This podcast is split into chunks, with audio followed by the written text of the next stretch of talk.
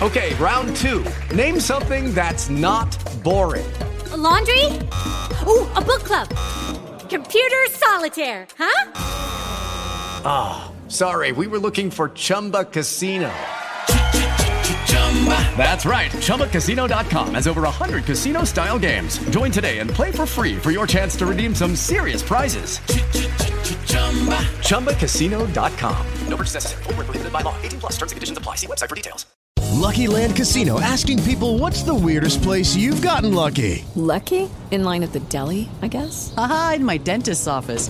More than once, actually. Do I have to say? Yes, you do. In the car before my kids' PTA meeting. Really? Yes. Excuse me, what's the weirdest place you've gotten lucky? I never win and tell. Well, there you have it. You can get lucky anywhere playing at LuckyLandSlots.com. Play for free right now. Are you feeling lucky? No purchase necessary. Void where prohibited by law. 18 plus. Terms and conditions apply. See website for details.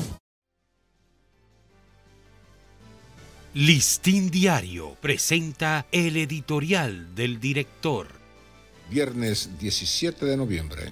Un atropello inadmisible.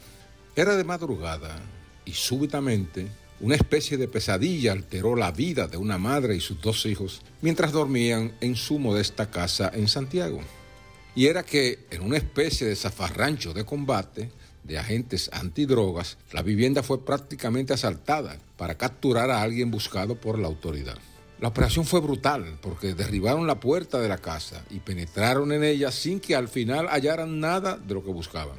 Tras el bochornoso operativo que causó un daño moral, psicológico y material contra esa familia, fiscal y tropas ocupantes admitieron que habían equivocado de objetivo. Pero esta no debe quedarse como una simple e irresponsable excusa, porque en sí mismo se trató de un operativo burdo y consciente de que eso era lo que se imponía. Este episodio ocurrió en la Ciénega, Santiago, a la vista de las más encumbradas autoridades, sin que hasta el momento el Ministerio Público y la Dirección de Drogas se hayan disculpado. Resulta inexplicable que la señora afectada, respaldada por toda su vecindad, acuda a la Fiscalía de Santiago para indagar quién pagará los daños en su casa, pero allí nadie da la cara. ¿Con qué autoridad pueden actuar los fiscales si son capaces de convencer a un juez para que autorice un allanamiento? Llegan destruyendo propiedades y luego resulta que es un falso positivo. Si este país quiere seguir siendo un territorio idóneo para atraer turistas e inversión extranjera, ese tipo de procederes, en nombre de la ley, no puede tolerarse. El silencio no puede tener la última palabra en este atropello contra una indefensa mujer que ahora reclama que la destrucción provocada en su casa sea resarcida sin demora. El Ministerio Público tiene la obligación de responder sin ambigüedades por este vil atropello y sancionar conforme al derecho a quienes lo motivaron y a sus ejecutores. Este ha sido nuestro editorial. Listín Diario presentó el editorial del director.